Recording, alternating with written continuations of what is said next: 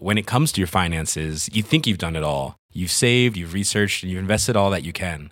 Now it's time to take those investments to the next level by using the brand behind every great investor, Yahoo Finance. As America's number one finance destination, Yahoo Finance has everything you need, whether you're a seasoned trader or just dipping your toes into the market. Join the millions of investors who trust Yahoo Finance to guide them on their financial journey. For comprehensive financial news and analysis, visit yahoofinance.com, the number one financial destination, yahoofinance.com.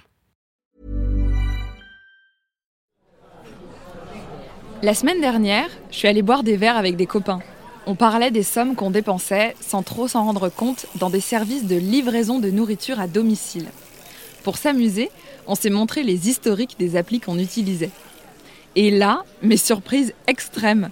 Au-delà des montants dépensés, on a surtout réalisé qu'on commandait toujours les mêmes plats dans les mêmes restaurants.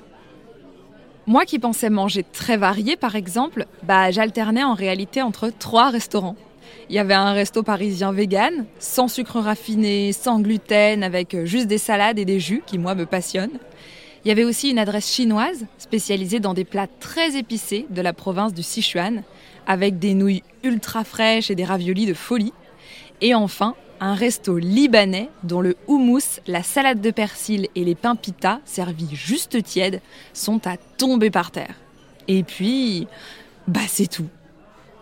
En y réfléchissant, j'ai réalisé que ces petites fixettes alimentaires ne se limitaient pas qu'à mes livraisons. Que je sois au restaurant, en train de faire les courses dans les rayons de mon supermarché ou chez moi, je commande, j'achète et je cuisine très souvent les mêmes produits, même si j'ai l'impression que c'est le contraire. Pour ce onzième épisode de Manger, je me suis donc demandé pourquoi nous avions tendance à manger toujours les mêmes choses. Comment se fait-il que nos pulsions alimentaires se concentrent si souvent sur les mêmes aliments? Pourquoi les enfants semblent-ils avoir plus de mal que les adultes à tester de nouvelles choses? Et se peut-il que cette aversion pour des aliments inconnus se poursuive à l'âge adulte? Je m'appelle Lauriane Melière, je suis journaliste, j'adore manger, mais surtout, j'adore vous en parler.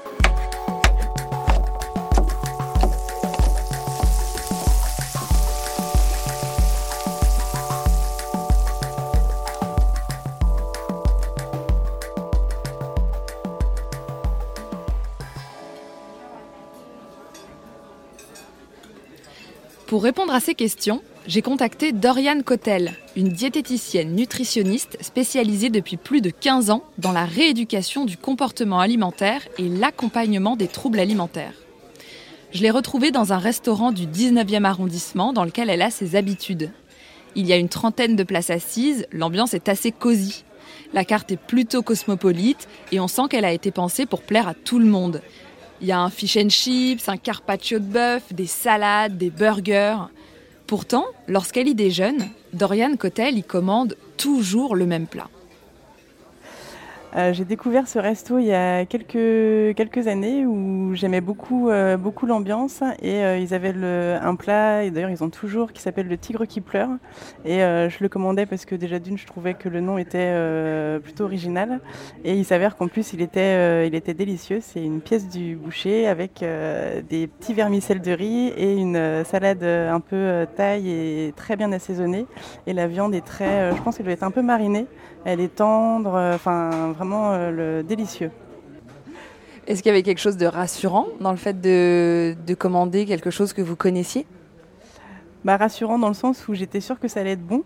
Euh, et, euh, et qu'il n'y a que ici aussi où je pouvais manger, où je pouvais manger ce, ce plat-là. J'en fais pas chez moi. Il n'y a pas d'autre endroit où j'ai trouvé un plat euh, équivalent. D'ailleurs, une fois, je crois que si j'ai essayé le tigre qui pleure dans un autre resto et euh, j'ai été euh, hyper, hyper déçue. Et du coup, je, si je prends un tigre qui pleure, c'est que, c'est que ici. Est-ce que ça vous arrive souvent dans des restaurants de commander la même chose ou c'est uniquement ici? Ah non, non, c'est général. c'est en fait quand je trouve un resto qui est bon avec un plat qui est bon, j'aurai tendance à choisir la même chose. Après, quand euh, j'y retourne euh, un certain nombre de fois, j'ai, en fait, il y a comme une confiance qui se crée entre le lieu et moi, et je vais me sentir plus à l'aise pour euh, pour, pour explorer d'autres d'autres places. C'est ce que j'ai fait, bon bah ici, mais aussi dans d'autres dans d'autres restos. En commandant souvent la même chose dans les restaurants qu'elle fréquente, Dorian Cotel incarne un comportement que nous partageons tous à différents degrés. Une fois qu'on a osé goûter un plat et qu'on l'a trouvé bon, voire délicieux, bah on va avoir tendance à le commander à nouveau ou à en avoir envie. Parce qu'on connaît leur saveur, les plats qui nous sont familiers nous rassurent et nous évitent d'être déçus. Nous avons décidé de poursuivre notre conversation dans son cabinet. C'est là que Dorian Cotel reçoit ses patients, au rez-de-chaussée d'une petite rue de la Butte Montmartre, dans le 18e arrondissement. Elle m'y a expliqué que l'on était tous concernés par le fait de manger souvent les mêmes choses, parce que c'est rassurant ou pratique, mais aussi parce que l'on ne savait pas toujours comment cuisiner ou consommer un aliment qui sortirait de l'ordinaire. Tout le monde est plutôt sujet à, consommer les mêmes aliments, les mêmes produits régulièrement c'est très fréquent parce que parce que probablement ça a une part un peu un peu rassurante. Euh, c'est plus pratique pour, euh, pour le quotidien de se faire à manger parce que trouver tous les jours une nouvelle recette euh, avec un nouvel aliment, c'est compliqué. Et après, en dehors de ça, les, les aliments complètement nouveaux, euh, souvent, on va être guidé pour les cuisiner. Donc si c'est si c'est nouveau, on va plutôt se faire accompagner pour le cuisiner. Et c'est le cas aussi, par exemple, des personnes qui qui sont en France et qui viennent d'un pays euh, d'un pays étranger. En fait, elles, il y a des aliments qu'elles savent pas qu'elles savent pas cuisiner et du coup, bah, en fait, elles le prennent pas parce que parce qu'elles savent pas. Si vous aussi, vous trouvez que vous avez toujours la même liste de courses et qu'une fois dans les rayons, vous vous tournez souvent vers les mêmes marques, c'est parce qu'au fond, on a besoin d'avoir des routines. L'année dernière, la BBC a réalisé une étude qui montrait qu'une fois qu'on avait acheté un produit et qu'on s'était habitué à lui, on essayait même de se persuader que c'était le meilleur pour justifier notre choix. Dorian Cotel m'a ensuite détaillé les nuances qu'il existait entre les produits du quotidien et les moments exceptionnels où on essaye de sortir de l'ordinaire. Pourquoi même quand on pense qu'on mange varié, qu'on est dans un pays industrialisé, etc., ben en fait on se retrouve souvent à manger la même chose? Parce que il euh, y a hum, par exemple pas mal de personnes qui témoignent d'un espèce de complexe de pas manger assez varié. Euh, et finalement de se retrouver à acheter toujours les mêmes euh, les mêmes aliments. Alors euh, c'est à la fois les mêmes aliments et en même temps pas tout à fait parce qu'on va avoir souvent les mêmes fruits et légumes qu'on va acheter, les mêmes fromages, les mêmes yaourts, le et, donc il y a tout un panel comme ça d'aliments différents et en même temps dans dans chaque famille d'aliments finalement le choix est assez est assez restreint même si des fois on essaye de on peut essayer de, de varier mais au final on va varier éventuellement quand on est au resto ou sinon quand on fait la cuisine, quand on reçoit des, personnes euh, chez soi, sauf si on a un plat fétiche euh, qu'on adore faire et qu'on fait toujours, on fait toujours le même parce qu'on y arrive très bien. Mais euh, l'exploration se fera pas forcément dans le quotidien, se fera sur des moments un peu, un peu particuliers. Est-ce qu'il y a des catégories de personnes? Parce que j'ai la sensation, par exemple, personnellement, de, de, faire partie de ceux qui adorent goûter des choses euh, qu'elles connaissent pas, justement, ou qui sont différentes. Alors qu'à l'inverse, il y a peut-être certains de mes amis qui testent pas trop. Est-ce qu'il y a des typologies comme ça de, de personnes? Alors effectivement, on peut retrouver deux, euh, deux tendances. Une tendance qui est plutôt aventurière, comme ce que vous témoignez, de goûter des nouveaux aliments, euh, de, euh, de, vous, voilà, de vous lancer un peu dans une aventure gustative et, culinaire. Et puis d'autres qui vont être beaucoup plus, beaucoup plus prudents quand ils vont voir quelque chose de nouveau dans leur assiette. En fait, ils vont le, ils vont le regarder, ils vont le sentir, ils vont éventuellement le toucher, ils vont prendre un tout petit bout dans leur, sur leur fourchette et éventuellement ils vont le goûter. Il euh, y en a qui font pas tout ça. Il hein. y en a qui, vont rester sur, euh, sur ce qu'ils aiment, sur ce qu'ils connaissent, euh, et ils vont pas tellement chercher à, à explorer les, nouveaux, les nouveaux goûts. Mais cela dit, les deux cohabitent très bien. Selon Dorian Cotel, il existe donc deux catégories de personnes. D'un côté, les aventuriers, qui vont avoir tendance à tester de nouveaux plats et de nouvelles saveurs, et de l'autre, les prudents, qui aiment retrouver dans leur assiette ce qu'ils connaissent et aiment déjà. C'est quelque chose que l'on peut tous très facilement observer au sein de notre entourage. On a toujours des amis qui semblent tout aimer et qui vont oser des associations vraiment risquées, même s'ils les ont jamais goûtées, et d'autres qui vont se montrer beaucoup plus frileux à l'idée de commander des huîtres à la mangue, par exemple. Ils vont plutôt se tourner vers des saveurs plus conventionnelles, comme le burger de la carte. J'ai demandé à Dorian Cotel à quand remontaient ces deux typologies de comportements alimentaires.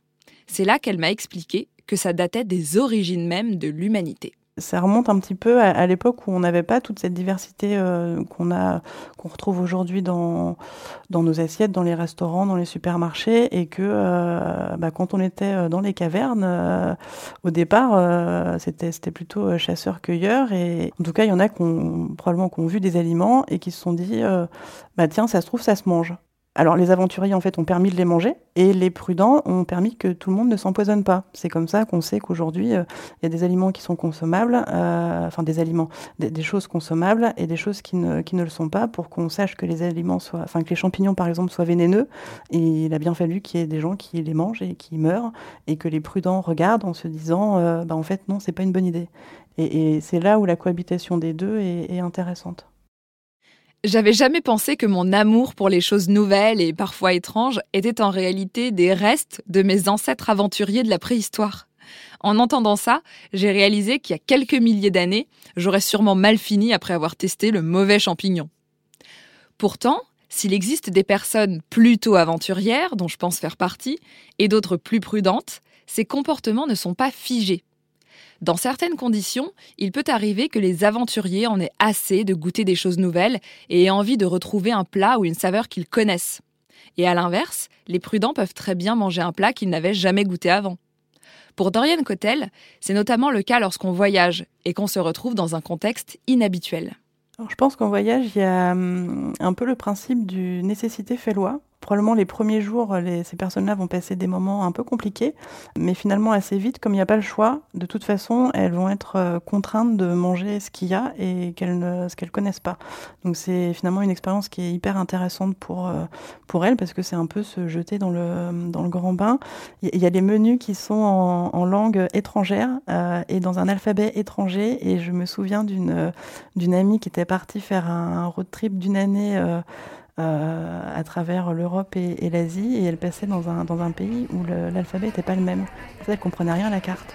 Et, euh, et, du coup, elle a pris un truc au hasard. Euh, c'était des insectes. Et là, c'était un grand moment de, solitude, de solitude pour elle. elle a mangé. C'était une aventurière.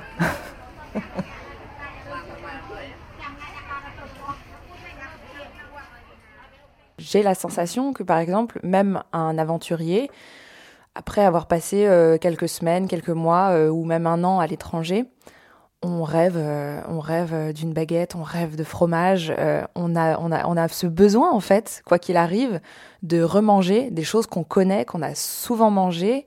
À quoi c'est dû C'est dû à pas mal de choses. c'est des aliments qui sont connus et qui manquent. Euh, et aussi, parfois, en, voyage, il y a une certaine monotonie. Et les aliments connus et usuels du, pays d'origine euh, sont absents. Et, quand les personnes reviennent, euh, c'est un peu le même plaisir que retrouver son lit, en fait. C'est retrouver son assiette avec bah voilà, une bonne baguette, du petit boulanger qui va bien, le fromage, et, des aliments qui, qui, manquent parce qu'ils font partie du, du, quotidien et qui sont aimés et qui font partie en fait de la personne. Si on a parfois envie de retrouver des aliments qu'on connaît, c'est donc parce qu'ils font partie de nous et de nos habitudes. Ils nous composent en quelque sorte. Manger un aliment qu'on a déjà goûté et apprécié et qui est associé à une expérience positive ou à notre quotidien nous assure de revivre ces moments agréables, mais aussi de consolider notre propre histoire et nos propres goûts. C'est pour ça que sur Internet, on retrouve par exemple plein de sites qui permettent aux Français de faire le plein de fromage, de vin ou de saucissons quand ils voyagent. Dans un sondage d'OpinionWay réalisé l'année dernière, on dit même que pour 60% des Français immigrés, c'est la baguette de pain qui leur manque le plus parmi tous les aliments. Ça m'a fait penser au premier épisode de Manger, quand je cherchais à comprendre comment se construisaient nos goûts alimentaires. La chercheuse Sophie Niklos m'avait expliqué que ce que l'on aimait ou pas prenait racine dans l'enfance et que le goût, comme le reste, était le résultat d'un apprentissage. Je me suis donc demandé si l'éducation jouait là aussi un rôle dans la façon que l'on avait de percevoir les nouveaux aliments. Même dans les familles qui mangent de tout et qui valorisent la découverte, il existe une période durant laquelle les enfants ne veulent pas manger ou goûter de nouveaux aliments. Moi qui ai quatre petites sœurs, par exemple, je me souviens très clairement de mes parents qui s'arrachaient les cheveux pour qu'elles mangent leurs carottes, leurs petits pois ou leurs steaks hachés. Cette phase de rejet de certains aliments porte un nom. Ça s'appelle la sélectivité alimentaire ou la néophobie alimentaire. Alors c'est euh, un phénomène qui est euh, tout à fait normal. Euh, c'est, ça commence à partir de deux ans à peu près, l'âge du non euh, une phase d'autonomie, euh, de, d'affirmation de, soi. Euh, et ça peut aller jusqu'à 10 ans, voire plus dans, certains cas. Et c'est, un moment où l'enfant en fait refuse les aliments nouveaux. Alors c'est les aliments nouveaux, pas au sens où nous on l'entend, mais par exemple s'il a l'habitude de manger des purées de carottes et qu'on lui propose des carottes râpées, en fait c'est nouveau dans le sens où le, ce qu'il voit est nouveau. Euh, et, du coup, pour lui, c'est un nouvel aliment. Euh, et, ça va être le, refus où il va, il va chipoter, euh, il va trier, trier des morceaux de persil. Il, il, fait du tri dans son assiette. Il peut mâcher très longtemps. souvent, ça exaspère l'environnement, enfin l'entourage, pardon. Et c'est ça, cette phase de néophobie alimentaire. Pour vous, euh, quel rôle peut jouer l'éducation dans la façon qu'on a de percevoir de nouveaux aliments? Est-ce que, euh, est que des enfants à qui on, on, a appris à goûter plein de choses vont se retrouver plus naturellement ou plus facilement dans la catégorie des personnes qui ne sont pas effrayées à l'idée de goûter un plat inconnu? Est-ce que l'éducation a un rôle à jouer là-dedans? Euh, Oui et non.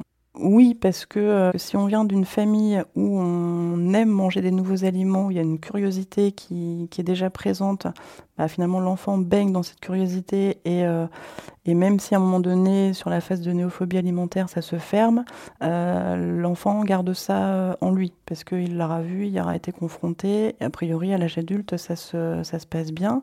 Euh, en revanche, les, les, enfants qui baignent dans, dans, un environnement alimentaire plutôt restreint auront plus de difficultés. Alors, c'est pas systématique, hein, mais a priori, ils auront plus de difficultés à, à élargir leur, leur panel de choix, de choix alimentaires alimentaire. Néanmoins, il y en a qui vont baigner dans une curiosité euh, qui seront très sélectifs euh, et d'autres qui vont baigner dans un environnement très restreint en termes de, choix alimentaires et qui, euh, au contraire, seront très explorateurs. Donc, mais quand même, le, les, parents, comment mangent les parents, ça, joue, ça joue beaucoup. Et après, il y a tout l'accompagnement de la néophobie alimentaire si elle est présente chez l'enfant qui peut, qui peut jouer. C'est-à-dire comment on accompagne l'enfant à ne plus avoir peur des aliments nouveaux.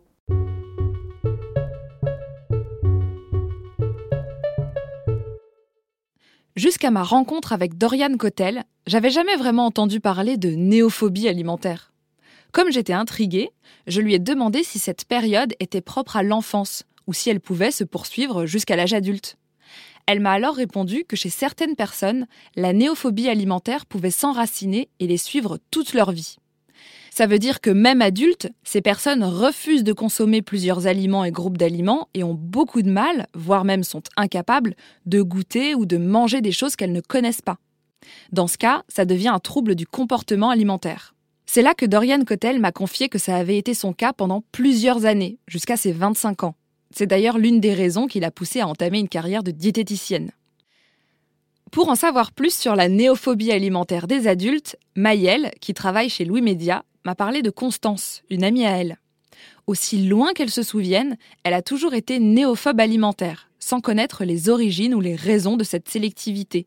Elle fait justement partie de ces personnes dont les parents mangeaient de tout et qui encourageaient la découverte culinaire, mais qui a toujours eu beaucoup de mal à manger des aliments qu'elle ne connaissait pas. Mayel est allée l'interviewer chez elle, à Boulogne, au sud-ouest de Paris. J'ai peur de goûter de nouveaux aliments bah depuis toujours en fait. Euh, je m'en suis rendu compte il y a, je dirais, quelques mois. Enfin, j'ai mis un nom sur ça il y a quelques mois. Mais, euh, mais ouais, depuis, bah, depuis aussi loin que je me rappelle, en fait, j'ai été, toujours été hyper compliquée sur la nourriture.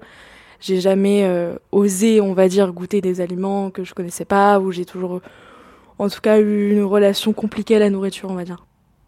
Avec ce que m'avait expliqué Dorian Cotel sur le rôle de l'enfance dans notre rapport aux nouveaux aliments, Maëlle a voulu en savoir plus sur l'éducation de Constance.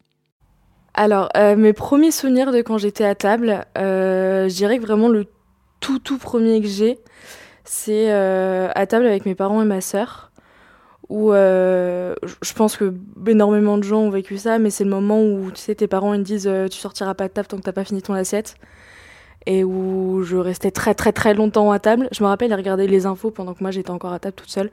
Et en général, j'allais jeter le reste de mon assiette à la poubelle et j'étais en mode j'ai fini Alors que pas du tout. Et euh, après, je sais que j'ai un souvenir aussi quand j'étais toute petite, euh, chez mes grands-parents, avec, euh, bah, je crois qu'il y avait un peu toute la famille autour de la table. Et en gros, je devais goûter du melon. Enfin, je devais manger du melon, sauf que genre, j'aimais pas ça du tout. Et du coup, je voulais pas. Et euh, je me rappelle pas exactement du déroulé entier de l'histoire, mais je me souviens que à la fin, j'ai fini sous la table, euh, genre en train de manger mon bout de melon euh, à côté des pieds des gens, euh, parce que bah, tout le monde voulait me forcer à manger, et moi je voulais pas, du coup j'ai fini sous la table. À la préadolescence, Constance avait toujours beaucoup de mal à manger certains aliments. Elle ne mangeait ni viande rouge, ni poisson, ni légumes, ni condiments, ni épices ou herbes aromatiques. Comme ça commençait vraiment à préoccuper ses parents, mais qu'ils ne voulaient pas la forcer à manger non plus, ils ont finalement décidé de prendre rendez-vous avec une psychologue. Et je me rappelle avoir entendu la psychologue dire à ma mère euh, non mais vous en faites pas, euh, ça arrive sur, enfin pour beaucoup d'enfants ça va changer avec le temps. Euh, quand elle grandira, elle goûtera plus, elle aimera plus de choses et ça ira mieux quand elle grandira. Et d'ailleurs ma mère me répète souvent cette phrase en me disant mais on m'avait dit que, alors que non. Mais euh, voilà, après, je pense que bah, elle a eu un peu confiance en ça et du coup, elle voulait un peu laisser passer le temps. Mais bon, il s'avère que ça n'a pas changé avec le temps. Arrivée à l'âge adulte, Constance a toujours autant de mal à goûter de nouveaux aliments.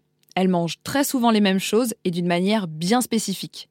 L'idée de devoir goûter quelque chose lui fait peur, d'où le terme de néophobie alimentaire.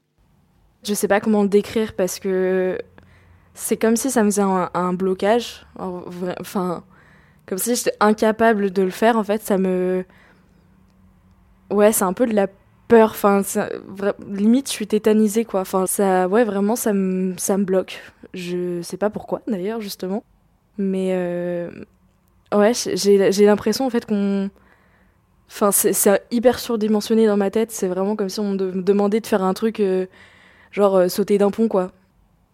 Constance a un comportement assez similaire à celui expliqué par Dorian Cotel, qui parlait des enfants qui triaient dans leur assiette lorsqu'ils entraient dans la phase de néophobie alimentaire de l'enfance. Je suis pas hyper dérangée par les textures vraiment des aliments. Je dirais si ouais, s'il y a quelque chose qui me dérange éventuellement, c'est le mélange des textures. Par exemple, euh, je sais que bah, les yaourts, par exemple, les yaourts avec des morceaux, bah, ça va me déranger. J'aime pas le mélange de, euh, de liquide avec du dur.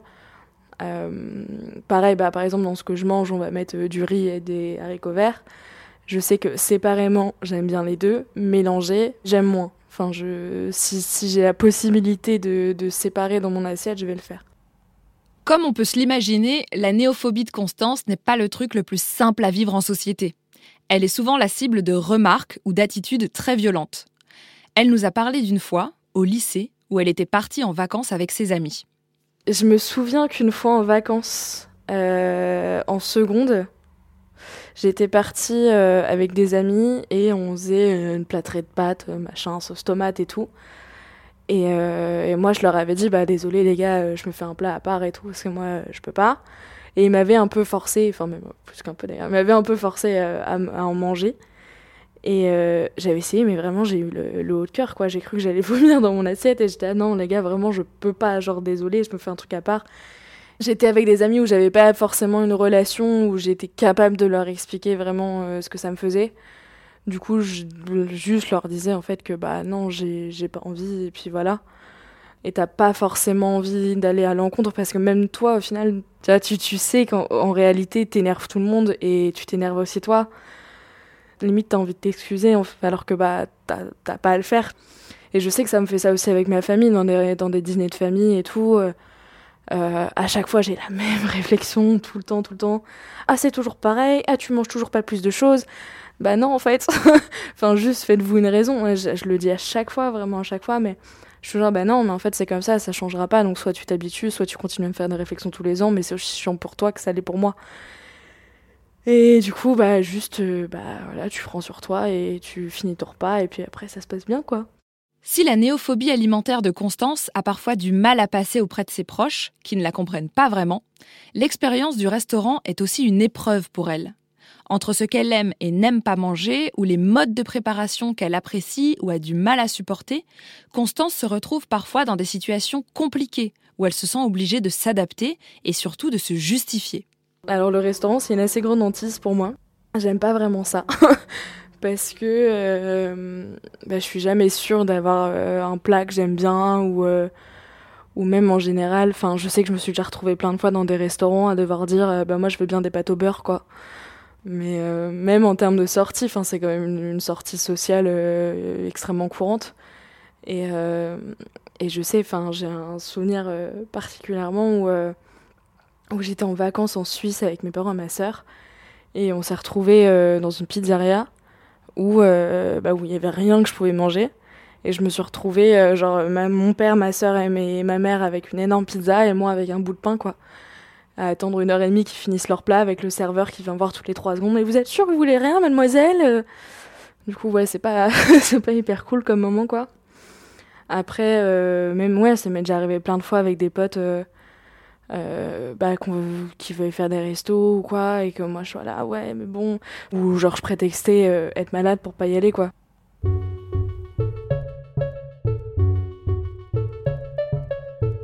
Dans le cas de Constance, qui est néophobe alimentaire, les repas pris en groupe, qu'il s'agisse de vacances entre amis ou de soirées au restaurant, sont donc associés à des moments difficiles, il faut se justifier, s'adapter, se forcer, ou parfois carrément accepter de ne rien manger. Dans ces moments-là, elle est souvent la cible de questions brusques et de remarques désobligeantes. Mais si elle est en confiance et qu'on la juge pas, elle nous a aussi dit qu'il lui arrivait de pouvoir goûter de nouvelles saveurs. Pour le moment, c'est pas très concluant, mais elle y travaille et elle a la sensation d'avancer dans la bonne direction. Le témoignage de Constance incarne assez bien cette tendance générale à dévaloriser les mangeurs prudents. je ne sais pas si les curieux sont valorisés, les prudents sont dévalorisés, ça c'est sûr. Euh, et les curieux, peut-être, sont valorisés dans le sens où euh, aujourd'hui, euh, on a quand même une offre alimentaire qui est quand même très mondialisée.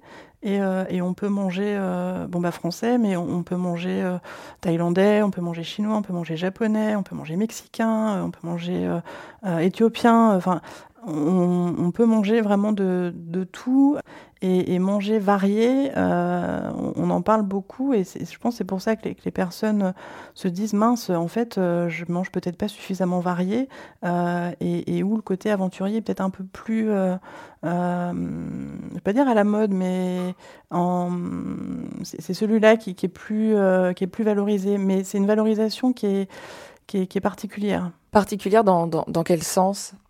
Dans, le sens où euh, on n'encourage pas, c'est un encouragement un peu en, en sourdine.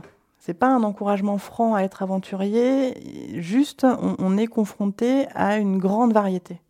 Sauf que cette grande variété, au final, elle n'est pas forcément adaptée à nos, euh, à nos besoins, parce que si le corps a un panel d'aliments trop important, c'est beaucoup plus difficile pour lui de nous, nous guider dans, des choix alimentaires qui, qui, sont, euh, qui sont bons, bons pour nous. Donc si on mange trop varié, euh, le corps a plus de mal à envoyer les bons signaux pour dire bah là j'ai très envie de cet aliment et c'est celui qui me fera du bien. Ouais, c'est un peu le principe du trop de choix, tu le choix. C'est-à-dire que le, le, pour, euh, réguler notre, alimentation, on, a tout un système de, sensations alimentaires que sont la, sensation de faim qui nous dit quand on a besoin de manger, les appétits spécifiques qui nous disent de quoi on a besoin euh, pour, pour notre corps, et le rassasiement qui nous dit quand on n'a plus besoin, et la satiété qui nous dit quand on n'a pas besoin. Euh, et les appétits spécifiques, ça va être par exemple je sais pas, on a faim euh, parce qu'il est midi 30, 13 heures, et, euh, et là on va commencer à ce qu'on pourrait, euh, on va commencer à penser à ce qu'on pourrait manger, et il y a des aliments qui vont, qui vont apparaître. Alors d'une manière assez flagrante, c'est ce qui nous donne envie à la montagne de manger une tartiflette ou une raclette parce que il fait froid, qu'on a fait du ski, qu'on s'est beaucoup dépensé, et cette même raclette, si on est au bord de la plage sous les cocotiers par 35 degrés, on n'en aura pas du tout envie, mais par contre on aura plus envie d'un d'un smoothie, d'une glace, de la pastèque, du melon, des, choses plus, plus fraîches. Et, et, ces appétits spécifiques, plus le choix alimentaire, plus la variété de base est grande, plus ça va être difficile de savoir de quoi on a envie et en fait de quoi on a besoin. C'est comme Netflix. Netflix, euh, l'offre est tellement grande qu'au final, on ne sait plus quel film euh, choisir. Avec ce que dit Dorian Cotel, on réalise que la très grande variété de plats, de saveurs, d'aliments que nous avons à notre disposition aujourd'hui dans nos pays occidentaux pousse les plus prudents d'entre nous à se remettre en question, à se dire qu'ils n'aiment pas assez de choses, et à culpabiliser ou à se sentir dévalorisé par rapport à des personnes qui afficheraient des goûts plus cosmopolites et plus aventuriers. Pourtant, cette profusion de choix n'est pas toujours un cadeau. Face à une offre trop importante, notre corps a du mal à exprimer ce dont il a besoin. C'est exactement ce qui se passe quand on est face à un menu à rallonge au restaurant, quand il y a tellement de choix qu'on commence à stresser et à paniquer sans savoir ce qu'on veut commander. Pour finir, Dorian Cotel m'a rassurée sur le fait de souvent manger les mêmes choses.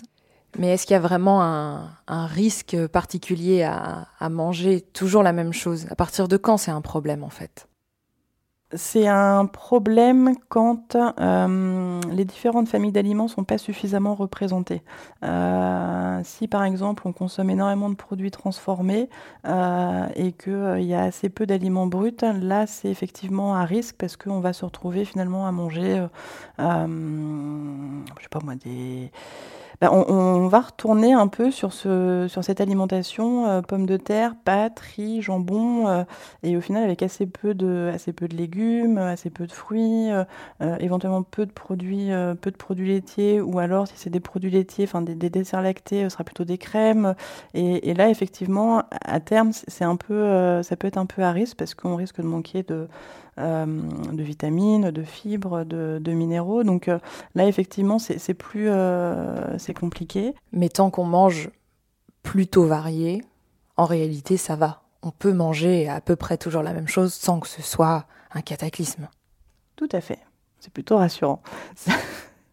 Bah, en fait, l'idée, c'est d'avoir un petit peu de légumes, un petit peu de fruits, un petit peu de poisson, de viande, etc., un petit peu de féculents, un petit peu de fromage, de, yaourt, euh, un petit peu de ces, huiles, le beurre, tout ça, un peu de produits sucrés, un petit peu de boisson, euh, de l'eau, euh, éventuellement du, vin ou quoi des jus de fruits. Mais le, voilà, si on tourne un peu dans tout ça, même si dans chaque famille d'aliments il y en a que quelques-uns qui sont représentés, c'est pas pas très grave. On peut se détendre.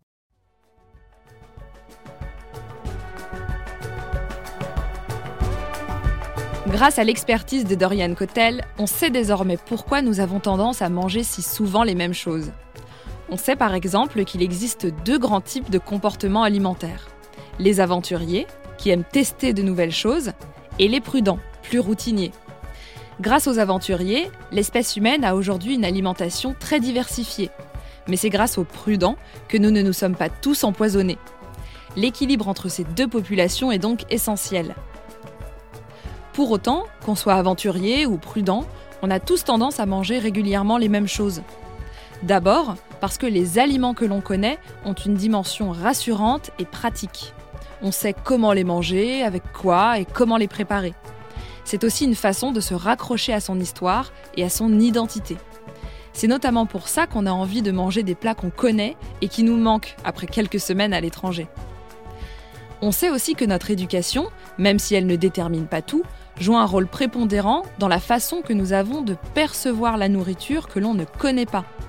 Les enfants ayant été exposés à une grande diversité alimentaire auront plus tendance à goûter de nouvelles choses une fois adultes. Enfin, dans des cas plus rares, on sait désormais aussi que la néophobie alimentaire de l'enfance peut perdurer parfois jusqu'à l'âge adulte. C'est le cas de Constance, qui a toujours eu un rapport très compliqué avec la nourriture. Mais comme me l'expliquera Dorian Cotel, la néophobie alimentaire ou la sélectivité de manière générale ne nécessite de consulter que lorsque les personnes concernées en souffrent et en ressentent le besoin. C'est un comportement alimentaire qui peut être corrigé grâce à une thérapie ou accompagné d'un professionnel. Si, même restreinte, l'alimentation reste variée, il faut donc comprendre que ce n'est pas un problème et que ce n'est pas dangereux pour la santé. On conseille donc aux proches de ceux qui trient dans leur assiette ou qui semblent difficiles de ne pas les forcer, de ne pas les culpabiliser ou de les dévaloriser.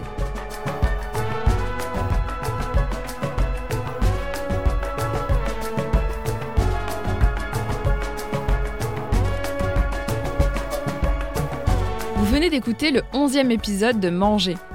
Et vous, quel est l'aliment que vous mangez tout le temps? Dites-nous quels sont vos plats fétiches ou les restaurants dans lesquels vous allez souvent sur Instagram, at manger-du-bas podcast. Vous pouvez aussi m'en parler sur mon compte, at Lauriane, avec deux N, M-E. Manger se savoure sur iTunes, Deezer, Spotify, SoundCloud, YouTube, Google Podcast et toutes vos applications de podcast préférées. Si vous avez apprécié ce que vous venez d'écouter, vous pouvez nous laisser 5 étoiles et un commentaire qui nous veut du bien. Manger est un podcast de Louis Média réalisé par Simon Cacheux. La prise de son et le mix ont été faits par Tristan Mazir et Benoît Daniel. La musique est de Jean Thévenin. À la production, Mayel Diallo avec Maureen Wilson et Mélissa Bounoua. Et Florence Abitbol m'a assisté dans le choix des intervenants de cet épisode. À la prochaine!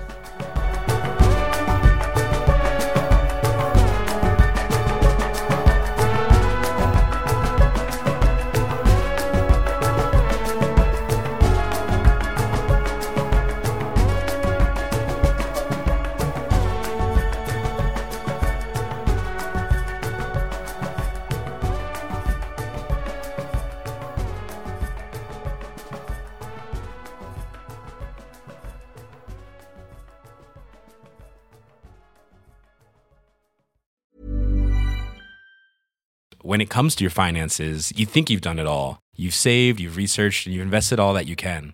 Now it's time to take those investments to the next level by using the brand behind every great investor, Yahoo Finance. As America's number one finance destination, Yahoo Finance has everything you need, whether you're a seasoned trader or just dipping your toes into the market. Join the millions of investors who trust Yahoo Finance to guide them on their financial journey. For comprehensive financial news and analysis, visit yahoofinance.com, the number one financial destination, yahoofinance.com.